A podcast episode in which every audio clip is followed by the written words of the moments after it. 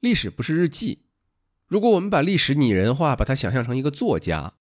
那么这位作家呢，他一定不会去记录每个人每天发生的事儿，而只会在乎一些人类层面上的大事件。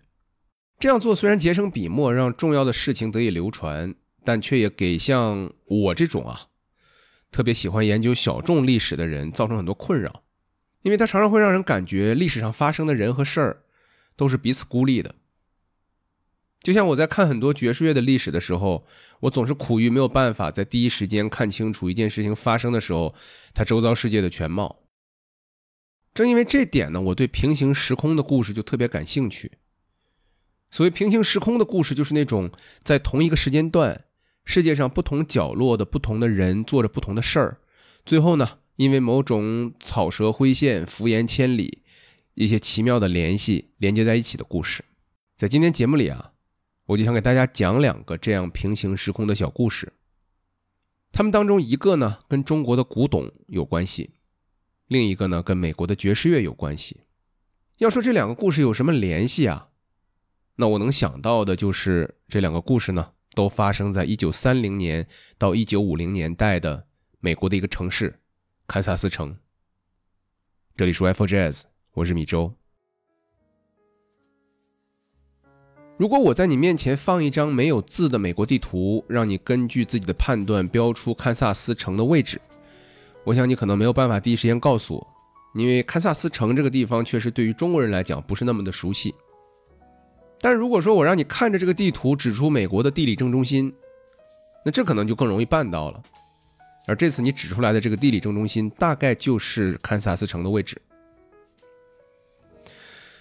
呃，这里面大家不要搞混，美国有一个堪萨斯城 （Kansas City），还有一个叫堪萨斯州。那么有意思的呢是，堪萨斯城位于堪萨斯州和密苏里州的交汇处。这个城市横跨两个州，中间呢是一条河把它分开。而我们说的堪萨斯城的大部分辖区，并不在堪萨斯州，而是在隔壁的密苏里州。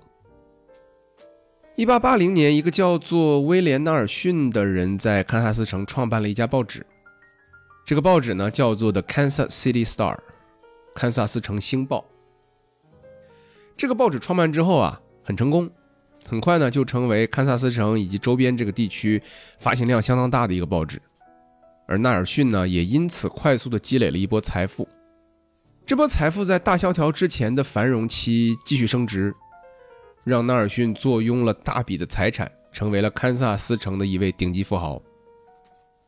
发家之后啊，纳尔逊对艺术特别感兴趣。一九一五年，在他临死之前，他立下了一份遗嘱，在自己和家人死后啊，把自己的财产全都捐出来，交给一个专门的特别委员会，负责呢用这笔钱建立一个博物馆。那么他还将自己位于堪萨斯城的一个十二万平方米的住宅也一起捐了出来，作为建造这个博物馆的地点。差不多在同一个时间啊，一九一一年，堪萨斯城的一位退休老教师玛丽阿特金斯 （Mary Atkins） 也想成立一家博物馆。那她是凭什么呢？她是堪萨斯城地产大亨 James Atkins 的遗孀。她将丈夫留给她的三十万美元也捐赠给了一个特别委员会。经过这个特别委员会的投资运作呢，这笔钱到了一九二七年翻了一倍多。那么本来啊，这两个特别委员会之间没什么关系，他们是打算分别成立博物馆的。但后来知道彼此之后呢，就考虑到堪萨斯城这样一个地方似乎好像没有必要拥有两个规模相当的博物馆，于是这两个特别委员会呢一商量，决定啊将手上的资金合并，强强联手，成立一个比原来双方计划都要更大的一个博物馆。而这个博物馆后来就叫做 Nelson Atkins Museum of Art。么我们经常把它翻译成纳尔逊·阿特金斯美术馆。在今天节目里，咱们为了方便，我们就叫它纳尔逊美术馆啊，把它作为一个简称。虽然这个地理位置并不在美国的一个一线城市，但是纳尔逊美术馆却是美国最一线的博物馆之一，馆藏丰富，非常精彩。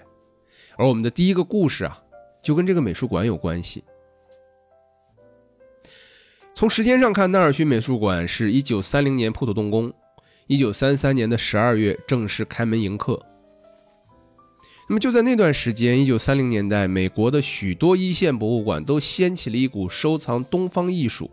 特别是中国艺术品的狂潮。这里面包括纽约的大都会博物馆、华盛顿的弗里尔美术馆和塞克勒美术馆，啊，波士顿的艺术馆，呃，克利夫兰美术馆等等，都在找代理人，在世界各处，尤其是在中国搜寻中国的古董。这股收藏中国艺术品的风潮，在现在看来有许多因素，但这当中最重要的原因呢，在当时跟一个中国人有着密不可分的关系。这个人是谁呢？一八八零年，就在纳尔逊创办堪萨斯城星报的那一年，远在地球另一端的中国浙江湖州附近的一个叫做卢家渡的地方，出生了一个小男孩，家里人呢给他取名叫做卢焕文。卢焕文出生贫苦，父亲呢是一个好赌成性的瘾君子，他母亲呢因为受不了家里面的重负，就自杀了。那他被过继给了远房的亲戚。光绪年间呢，卢焕文被送到湖州南浔的富豪张家做仆人。那也有一种记载说，卢焕文进张家做的不是仆人，是什么大菜师傅，或者说西餐师傅，这个不重要。重要的是，当时的南巡有一种说法，叫做“四象八牛七十二狗”，什么意思呢？家财达到千万两级别者谓之象，家财达到五百万两级别者谓之牛，那家财在一百万两级别者谓之狗。而这个卢焕文进的这个张家呀，正是四象之一。据说张家当时是富可敌国，算是中国的首富之家。卢焕文进到张家之后，服侍的呀是张家的二公子，就是后来的民国名士张静江。本来张静江的父亲是想让他在清朝做官的，给他捐一二品官，钱都花了十万两银子。无奈张静江呢是个愤青，天天脑子里想的都是怎么闹革命，推翻腐朽的清政府。那么为了让他避避风头。张家老爷子把张静江送去了法国。一九零二年，张静江跟随着当时清朝派驻到法国的大臣孙宝琦一道，出任清廷驻法国的商务参赞。而陪着张静江去法国的跟班仆人就是卢焕文。张静江到了法国之后，弃官从商，开办了一家叫做通运的公司。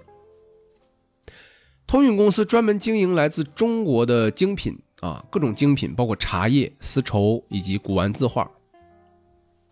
在这些生意当中呢，最成功的应该是来自中国的古玩字画，因为张静江首先作为中国当时首富家里面的二儿子，他肯定不缺钱。同时呢，他还有着别人没法比的那种人脉，就比如说当时张静江的舅舅就是清末的一个大收藏家庞来臣，而后来啊，故宫博物院的创办人之一李时增。是张静江在法国最好的哥们儿之一。这些人脉和他手上这些钱，就让通运公司的货源非常稳定，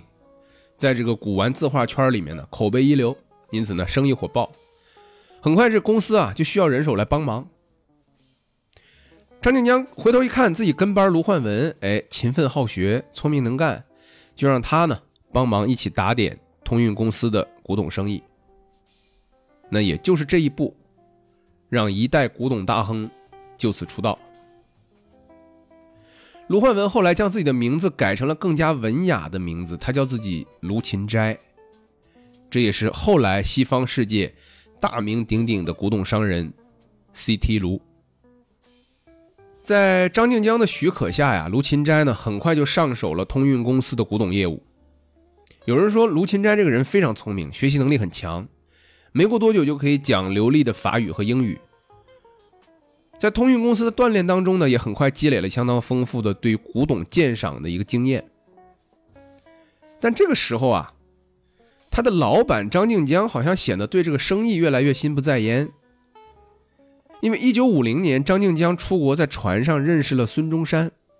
并且成为后来孙中山革命的重要的一个金主。可以说，对于张静江而言，生意上的成功，对吧？卖俩古董，卖点茶叶、丝绸，肯定不止这个救国救民的闹革命吸引力来的大嘛。于是，一九零八年，张静江决定投身革命，他关掉了通运公司。而此时的卢芹斋呢，他没地方可去了，于是他就决定自立门户，并且得到当时他老板张静江的支持。在离开张静江之后，卢芹斋又拉来一个合伙人，叫做吴启洲啊，这两个人呢一起开设了一个叫做卢吴出口公司的，继续从事着倒卖文物的生意。卢吴公司啊，有点绕绕拗口啊，这个名字除了代表两位老板的姓氏之外，还取自卢浮宫的谐音。那么可见卢芹斋此时在古董生意上野心有多大。当时在美国和欧洲啊，做东方古董生意的人其实并不少。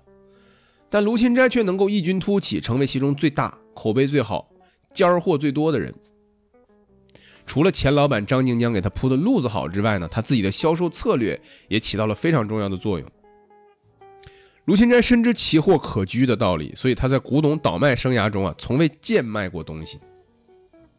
他为了让西方人了解中国古董的美，自掏腰包举办过非常多的这种古董博览会，将他自己的藏品。那也可以说是商品吧，展览给欧洲各大或者美国各大收藏家和这个美术馆的负责人，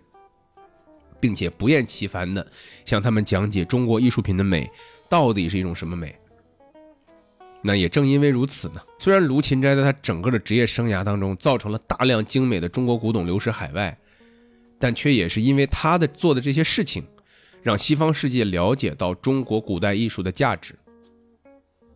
具体怎样去评价卢芹斋，要看你有一个什么样的史观了，对历史怎么看？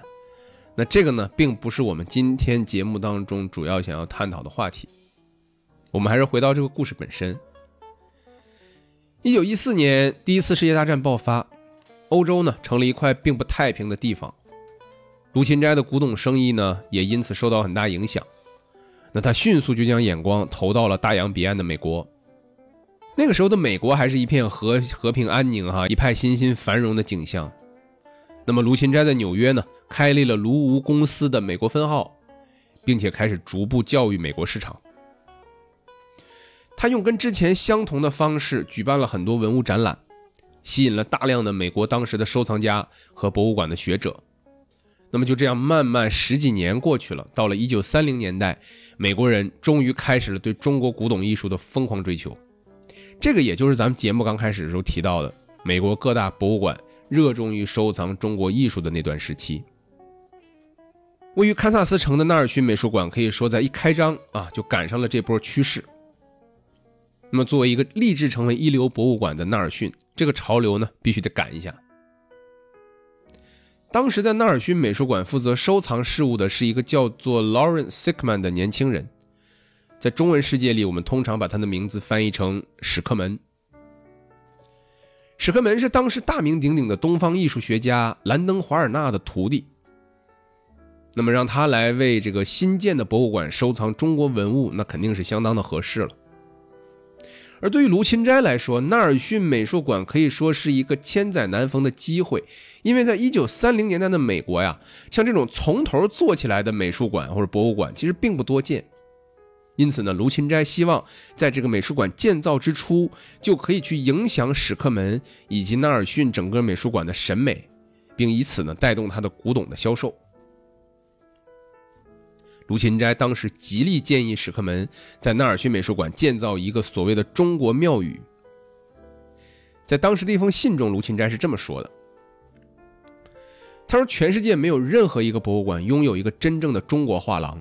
我觉得你们应该立志建造一个真正的中国画廊。这个画廊看上去就应该像一个中国的庙宇一样，墙上镶嵌着壁画，天上装饰着古董木质的天花板。像这样完全的中式风格，将会非常适合用来展示来自中国的收藏品。为了详细描述它的概念，卢芹斋和他的助手啊，甚至做了一个实物模型，用来展示他所描述的这个中国画廊应该长什么样。就像他自自己在信中说的那样，他将壁画和天花板啊，都用自己打算卖给纳尔逊的那批商品、那批藏品的这个复制品来表现出来。我想将中国画廊打造成中国庙宇这个概念，如果还不足够吸引史克门，那么卢芹斋当时打算卖给他们的壁画和天花，则足够让史克门动心。我来跟大家说说这批文物里面包含什么哈。它包含中国最早的一批壁画，来自中国温县的这一批壁画，包含来自广胜元代广胜寺的药师佛法图，包含龙门石窟宾阳洞创作于北魏的皇后礼佛图，以及北京智化寺的格子拱顶和这个拱顶相邻的一百一十二块天花板。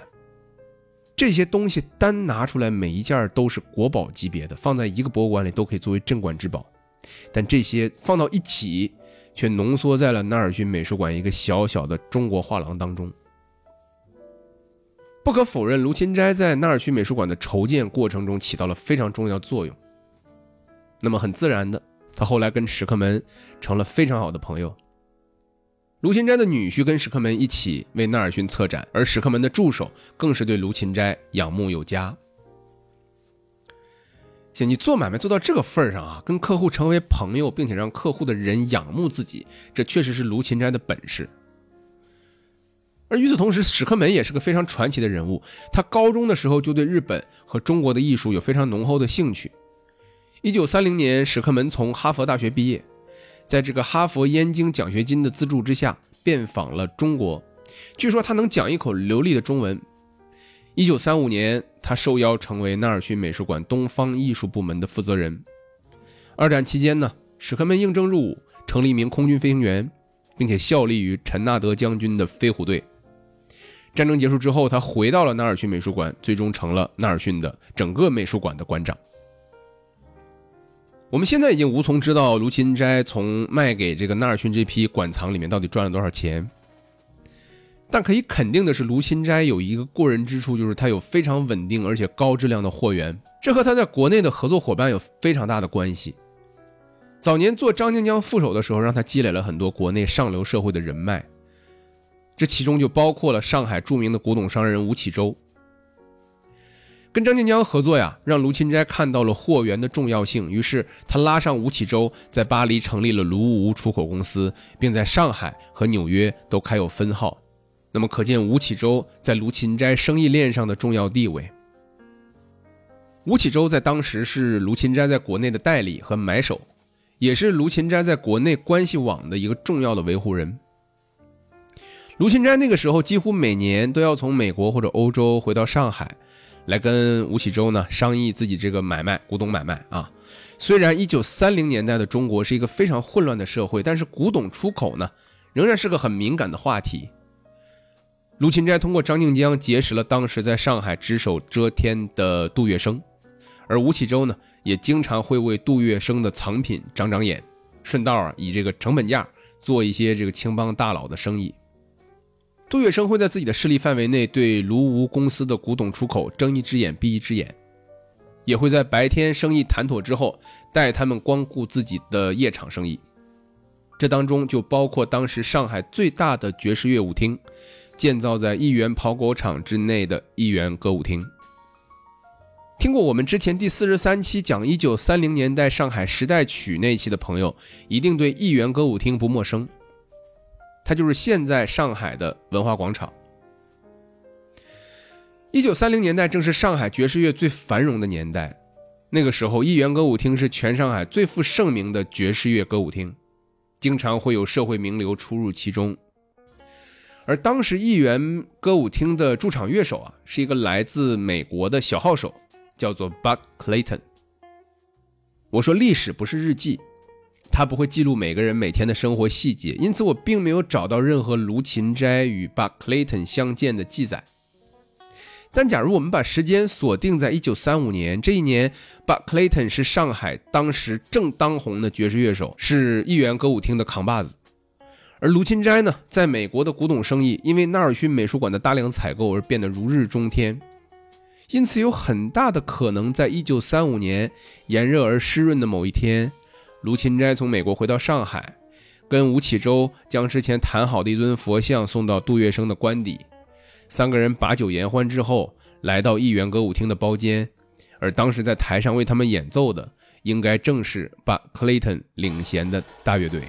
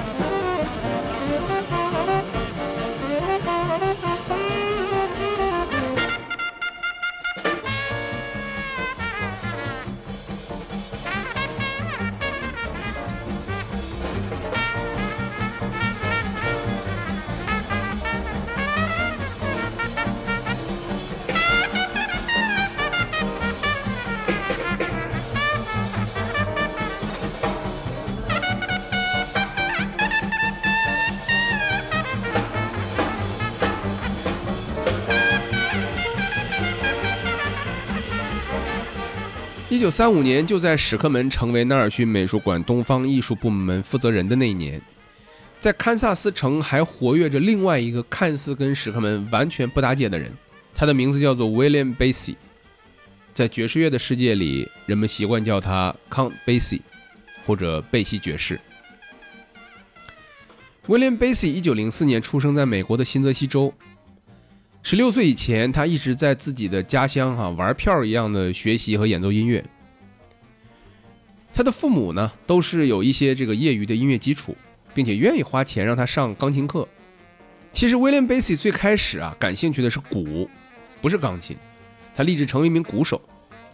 结果他在老家遇到了一个更厉害的鼓手，叫做 Sony Greer。他觉得自己无论如何也不会打得比 Sonny Greer 好，于是他就放弃了鼓。一心钻研钢琴，他在当地的一些教堂、酒吧、酒店里面跟其他音乐家一起演出，属于就是那种有活就干啊，但是没有固定的乐队。直到1920年，William Basie 来到纽约的 Harlem 区，那里是当时爵士乐的一个小中心，在那里呢，他又一次见到了老家的鼓手 Sonny Greer。这个时候他已经是这个 Sonny Greer 啊，这个时候已经是 Duke Ellington 艾灵顿公爵大乐队的鼓手了。那 Sony Greer 大 William Basie 十岁，而且特别喜欢他，所以呢也愿意在这个大城市带带自己这个同乡的小老弟儿啊，于是就给他介绍了，认识了很多当时纽约的这个爵士乐手。Basie 自己本身呢，就是也是聪明好学一个人，人很机灵，加上技术本身就不错，那很快呢就跟当时很多顶级的爵士乐手成了好朋友，并且得到了一些演出的机会。能够跟当时的大乐队去美国各地巡演，那也就是这个时候，William Basie 逐渐在爵士圈积累名气，得到了 Count 啊，就是伯爵或者爵士这样一个绰号。从此人们便叫他 Count Basie，贝西爵士或者贝西伯爵。一九二九年，Count Basie 来到堪萨斯城，认识了当时堪萨斯城最炙手可热的大乐队领队 Benny Moten。当时堪萨斯城里的 Benny Moten 在搞一种很新形式的爵士乐，不同于之前的大乐队，像之前大乐队里面每个乐手都有固定的谱子，需要在领队的指挥下表演固定的乐句。但是 Benny Moten 呢，希望自己的大乐队能够以更加自由的形式去表演。他通常不给乐手乐谱，而是固定一个主句儿啊，然后让不同的乐器自由的去 solo 去独奏，将整个曲子填满。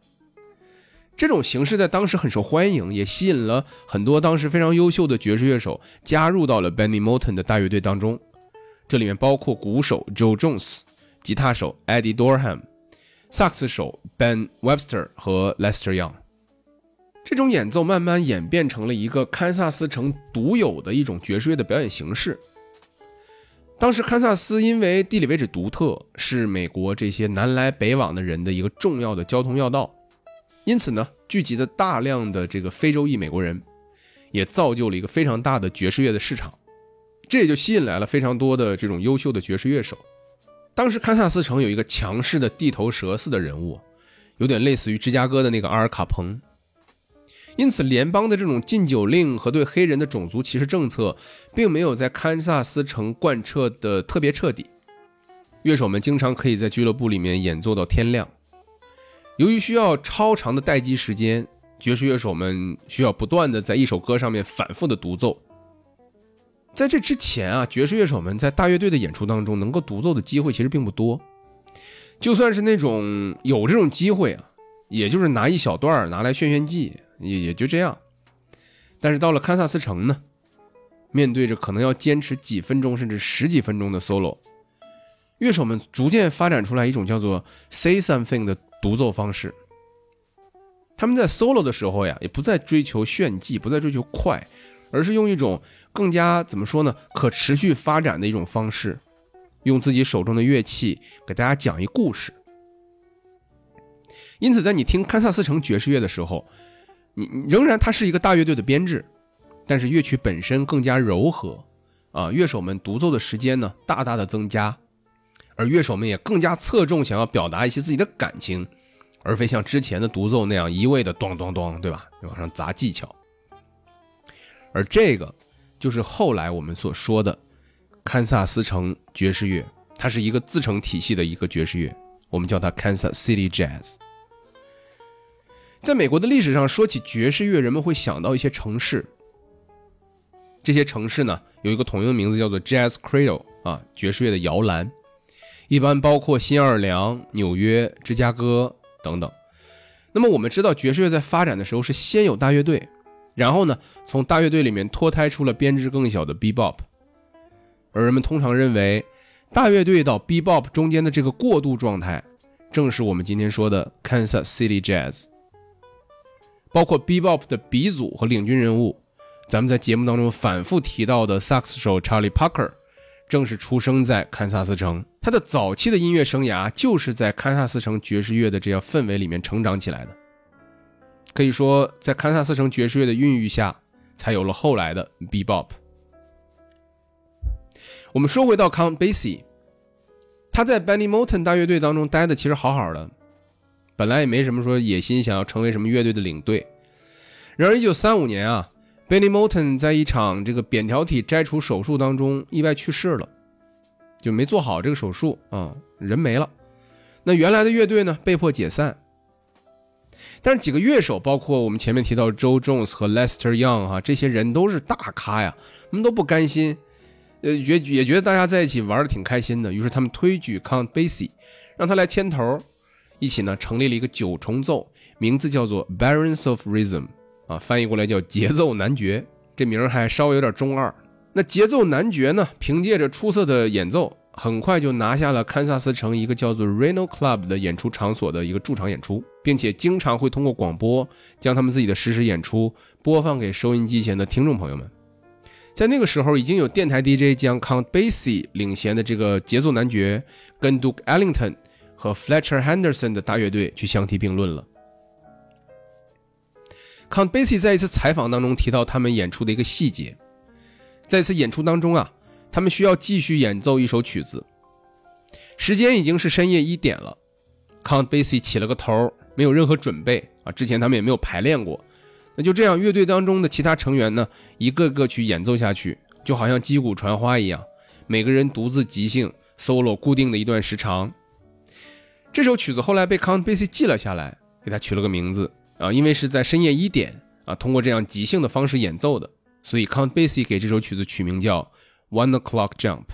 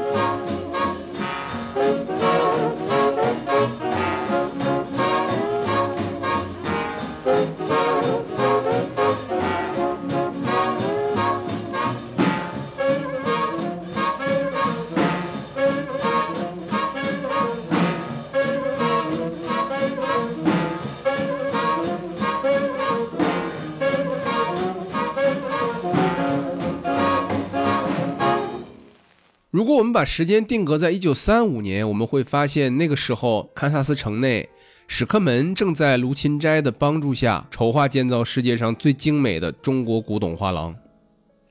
而在不远处的酒吧里，每到晚上，Count Basie 都会在钢琴前带着自己刚成立的爵士乐团演出到深夜。我说历史不是日记，它不会记录每个人每天的生活细节，因此我并没有找到任何史克门与 Count Basie 相见的记载。但我觉得有很大的可能性，在1935年炎热而干燥的某一天，史克门忙完了一天的工作，来到一间酒吧坐下来准备喝一杯，而当时在台上演奏的或许正是 Count Basie 领衔的大乐队。两年之后的1937年。身在上海的 Buck Clayton 跟老板杜月笙辞掉了议员歌舞厅乐队领队的位置，在日本发动侵华战争的前夜离开了上海，回到了美国。他从西海岸登陆，本来打算去东海岸的纽约碰碰运气，结果走到堪萨斯城遇到了 Count Basie。这个有着远东工作经验的小号手吸引了 Count Basie 的注意，他最终将 Buck Clayton 留下来，在自己的乐队里面吹小号。而 Count Basie 并不知道的是，Buck Clayton 的上一任老板是上海滩大名鼎鼎的青帮大佬。而 Buck Clayton 在我们前面的推测下，极有可能在上海的某一天的演奏的时候，台下坐着的是卢芹斋。在有了 Buck Clayton 的加入之后，Count Basie 大乐队人手齐备，他们先是去到芝加哥录制了大乐队的第一张专辑，然后呢又到纽约。在那里，他们去 Savoy 大舞厅跟 Chick Webb 的大乐队踢馆打擂台。那个时候，Count Basie 乐队当中有 Billie Holiday，而 Chick Webb 手上则是 Ella Fitzgerald。据亲身经历过那场对决的人回忆啊，Chick Webb 的风格绝对是那种古典大乐队类型的爵士乐，啊，就是鼓点震耳欲聋，节奏明确，然后乐队中每个人各司其职，熟练的去表演属于他们固定的这个乐句，像是在表演一首首战歌一样。而你反过来看 Count Basie 这边啊，则要从容许多，乐手们更加轻松，似乎甚至都没有事先排练过，他们就一个接着一个的即兴去讲述他们的独奏故事。而这个呢，正是堪萨斯城爵士乐和传统大乐队的区别。很遗憾，如果是今天，当一个人想要去了解一些关于堪萨斯城爵士乐的信息，他翻开书或者登到网络上。他会发现历史的记载是，在一九三零年代，所有人都像不约而同的一样商量好的一样，涌向了堪萨斯城这个美国中部的城市，并且呢，大家在这儿越来越卷，最后发展出一套更新的爵士乐形态。这一切好像就奇迹一般就这样出现了。让我们现在知道，当时的堪萨斯城是一个远比这要丰满更多的存在。就在爵士乐探索一条全新道路的时候。就在当时最一流的爵士乐手们在俱乐部、在酒吧里面争强好胜、演奏到天亮的时候，这个城市的另一边，当时最一流的古董商人、通晓东方艺术的学者和博物馆策展人，正在一个叫做纳尔逊美术馆的地方，准备即将惊艳世界。那时候，堪萨斯城星报上面应该同时可以读到美国摆脱大萧条的喜悦，和笼罩在人类头顶上。一触即发的二战的乌云。其实这期节目里面，我本来就想讲这两个故事，到这差不多讲完了哈。这两个故事呢，一个跟卢芹斋和史克门有关，是关于中国古董的故事；另一个呢，跟 Count Basie 和 Buck Clayton 有关，是关于美国堪萨斯城爵士乐的故事。这两个故事听起来好像有点联系，但事事实上，他们唯一符合历史记载的联系，就只是一九三五年的堪萨斯城，就这一点。所以我想说，用播客这种形式来讲述这两个故事，其实有点冒险的，因为它特别容易让听众听起来觉得摸不着头脑啊，不知道我想要说什么。所以，如果你真的没跟上，或者觉得我不知道要讲什么，这不是你的错，而应该更应该是我的错。因为我确实会被一些平行时空发生的故事所吸引，那些看似没有关系，但却草蛇灰线、伏言千里的联系，在我这看来是最迷人的。一九一五年，也就是卢芹斋在美国开设古玩店的第二年，三十五岁的德国学者阿尔弗莱德·魏格纳在他的著作当中提出了大陆漂移假说。他的理论依据之一呢，是一种叫做中龙的恐龙化石。这种生活在2.5亿年前的爬行类恐龙体态很小，无论如何是没有办法跨越大洋的。然而人们却在大西洋两侧的南美洲和非洲都发现了它的化石。那么魏格纳以此推断，这两块大陆在远古时期可能确实是连在一起的。如果一定要说这种平行时空的故事有什么意义，我觉得它们的意义在于，他们可以给互相给彼此做注脚。就好像完全两块完全不搭界的大陆上，发现了可以将他们联系起来的蛛丝马迹。对了，说到注脚，其实我我最后还有个小故事，我不知道应该把它放在这两个故事当中的什么地方讲，因为确实没啥关系哈。而单独说出来展开讲呢，又很牵强。但我觉得还是想最后要说一下，纳尔逊博物馆的赞助人，你们还记得吗？威廉·纳尔逊就是我们这期节目开篇讲过的那个堪萨斯城的富豪。他创办了《堪萨斯星报》，那么当时在堪萨斯城星报上班的有一个同样出生在堪萨斯城的小记者，这个小记者的名字叫做埃德加斯诺。从某种层面上来讲，埃德加斯诺后来做的事情跟我们这一期讲到的史克门、讲到的卢芹斋差不多，都是把东西从中国带出来，展现给世界看。只不过他的方式是写了一本书。名字叫做《西行漫记》，后来也被翻译成《红星照耀中国》。感谢收听这一期的 Wi-Fi Jazz，我是米粥。